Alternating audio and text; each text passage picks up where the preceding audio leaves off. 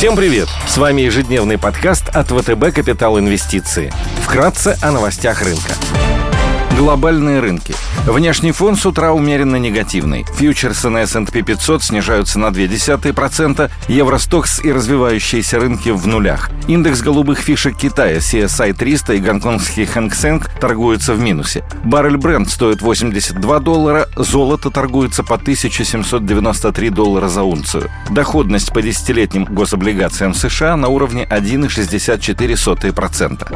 Сегодня будут опубликованы протоколы заседания заседания ФРС. В США выйдут индекс потребительского доверия Университета Мичигана, данные по ВВП, промышленная инфляция, статистика по заказам на товары длительного пользования и первичным обращениям за пособиями по безработице. Также выйдут данные по недельному изменению запасов нефти. В России будет опубликована статистика по промышленному производству и проминфляции. Бейкер Хьюз представит еженедельные изменения числа активных буровых установок.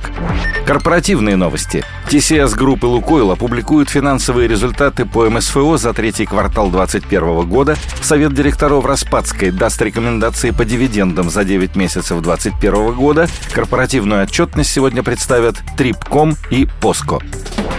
Идеи дня – Интересной защитной дивидендной историей, на наш взгляд, являются акции «Газпром нефти». После значительного снижения цен на нефть прошлой недели на новостях о распечатке стратегических резервов, котировки снова вернулись к росту. Решение США о высвобождении 50 миллионов баррелей из резервов оказалось мягче, чем ожидал рынок. Продолжающееся восстановление мировой экономики и дальше будет способствовать сохранению благоприятной ситуации на рынках сырьевых товаров. Улучшение внешнего фона и рост нефтяных котировок поддержат акции «Газпром нефти». По итогам 9 месяцев этого года компания представила ожидаемо сильные результаты, а Совет директоров рекомендовал выплатить рекордные 40 рублей на акцию в виде дивиденда за 9 месяцев 2021 года. Дивидендная доходность «Газпром нефти» является одной из самых высоких на российском рынке и по промежуточному дивиденду составляет 7,8%. По итогам года и на следующие 12 месяцев бумага предлагает двузначную див-доходность. Утвержденная див-политика предполагает выплату 50% 10 от скорректированной чистой прибыли по МСФО. Последний день для покупки бумаг компании для получения промежуточного дивиденда – 24 декабря.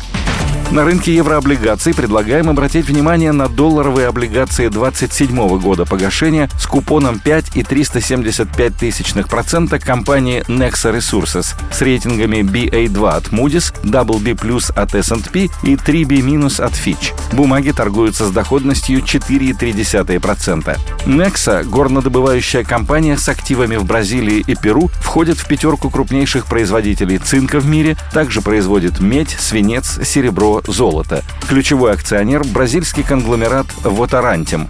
Nexa – один из основных активов конгломерата, на долю которого приходится больше 30% EBITDA. Короткий долг компании полностью покрывается денежными средствами на счетах, а ликвидности достаточно для погашения долга до 2027 года. Кроме того, на 2022 год запланирован запуск проекта Арипуана в Бразилии, благодаря которому производство цинка вырастет более чем на треть. Потенциальная доходность евробандов с учетом купона и роста по телу может составить около 9%. Спасибо, что слушали нас. До встречи в то же время завтра. Напоминаем, что все вышесказанное не является индивидуальной инвестиционной рекомендацией.